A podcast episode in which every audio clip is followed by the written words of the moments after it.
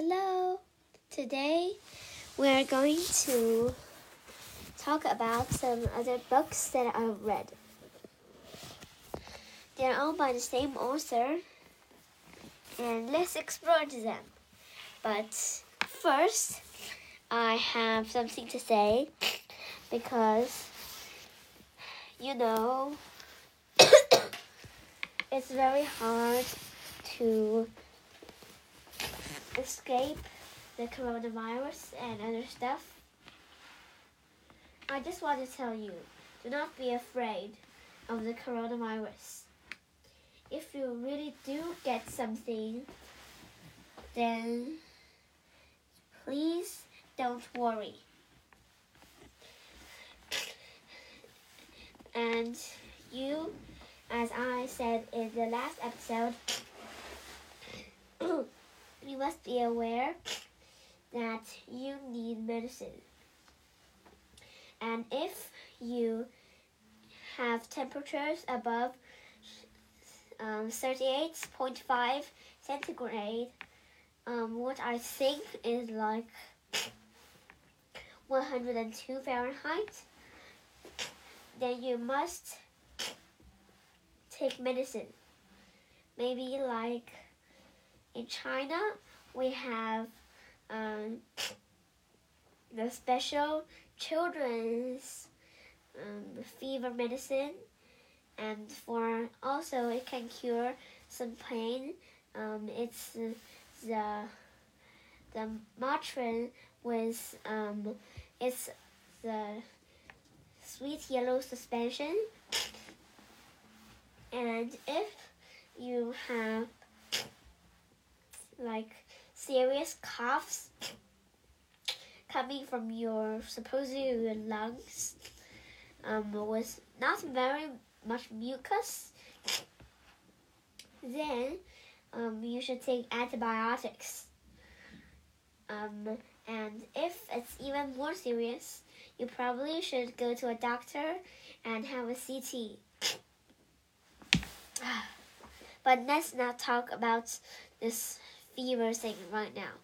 Let's talk about these books.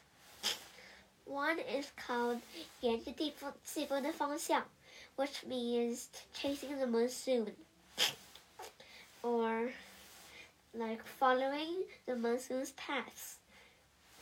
This book's author um,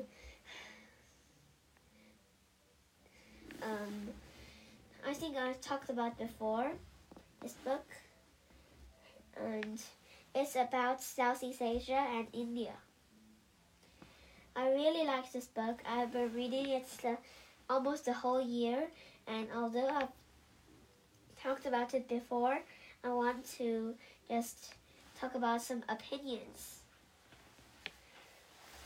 Um, Chasing the Monsoon um, I think it's really good, and I mostly like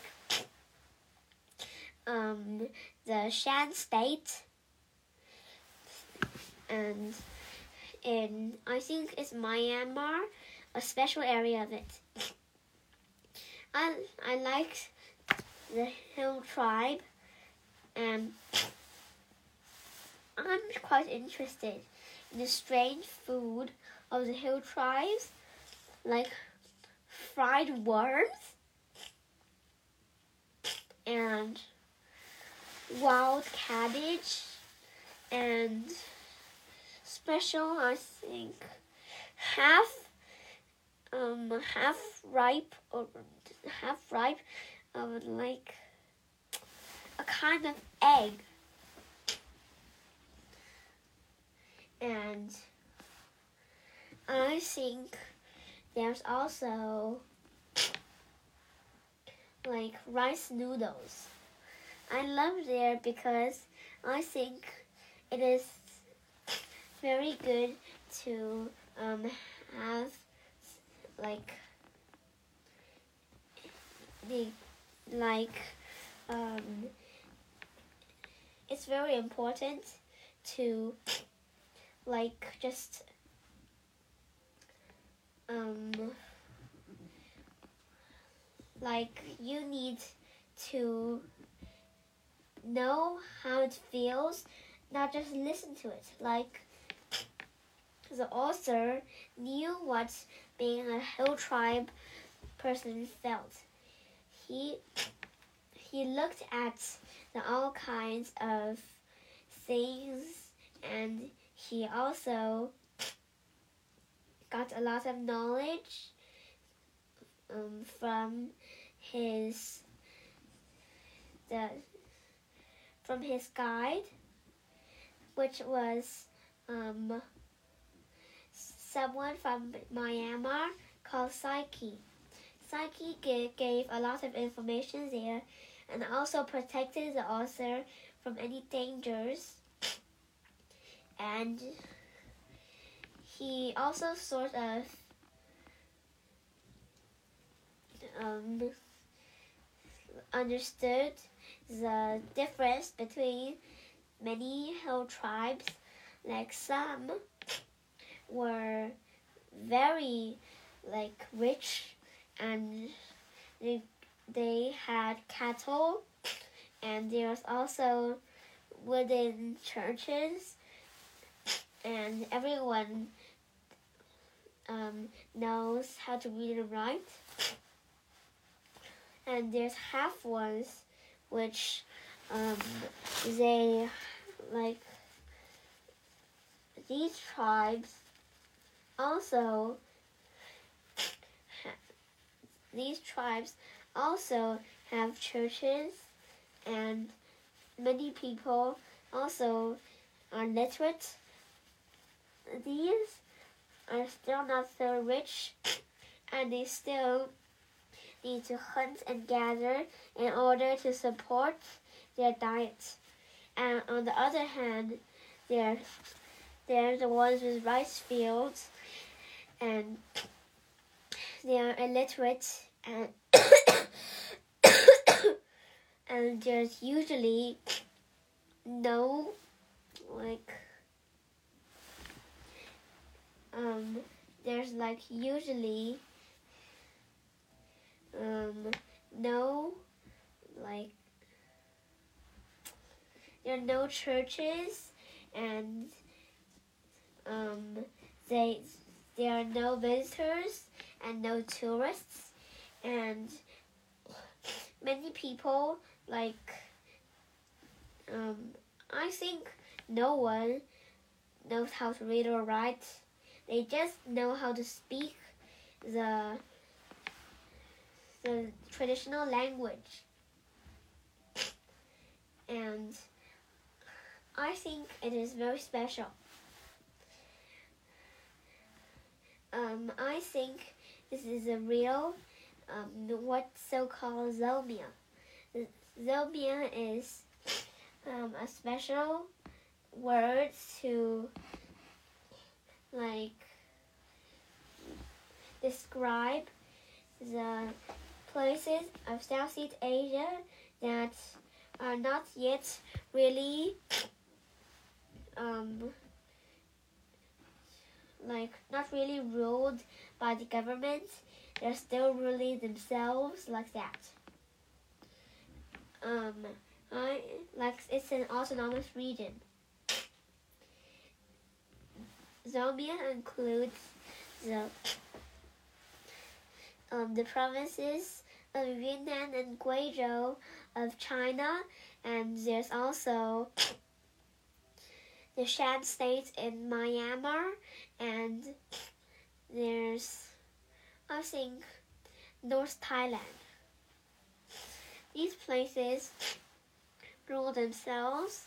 They are like separate and cut off from the rest of the world, and many people believe that this place is the last place that hasn't been really ruled. I believe that this author um like um believes that Zomia is still a place where you can like visit. And he did so, and he experienced this strange life. Okay, and another is I think we haven't mentioned it before, but if I have, please don't be angry. It is um, among the Stans. Um, and I think it's called something like the satellite. And it's, yeah, it's among the Stans a Central Asian journey. In Chinese, it is 失落的卫星深入中央大陆的旅程。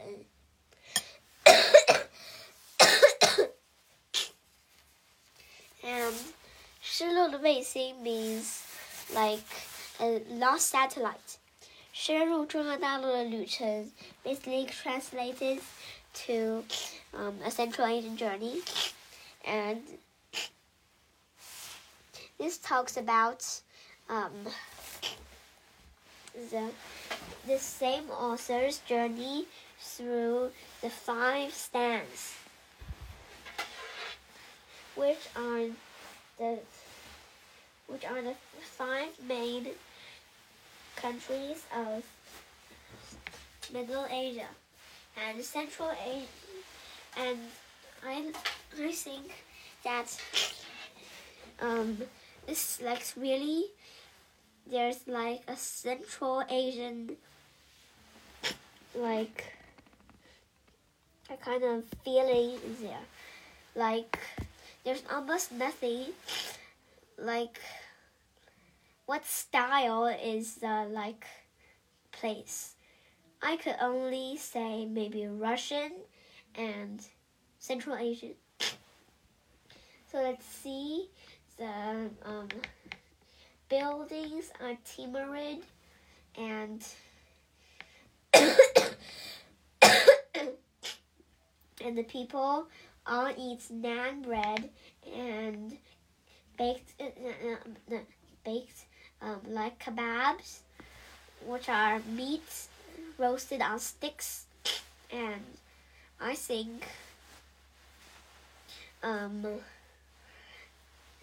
the there's also the um, I think that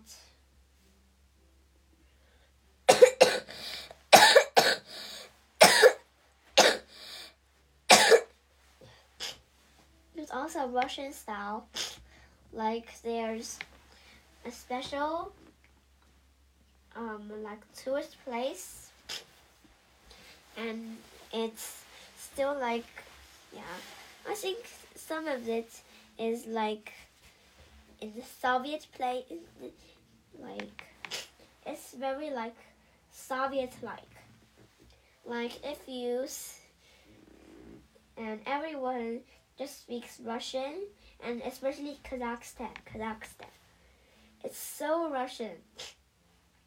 Like the trains are like so like the Siberian trains with the people selling onion pies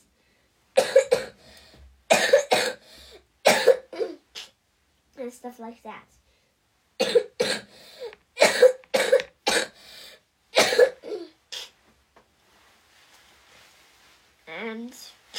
I just like this kind of thing. It's really like a lost satellite. You don't know, like it's like very. It's like this place is like that place.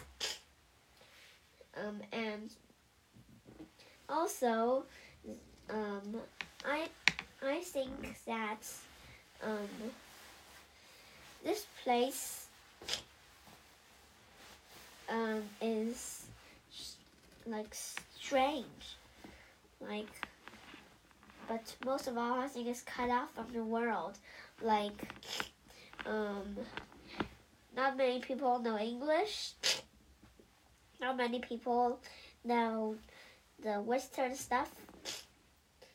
And yeah, I think it's it's a little bit like Zomia.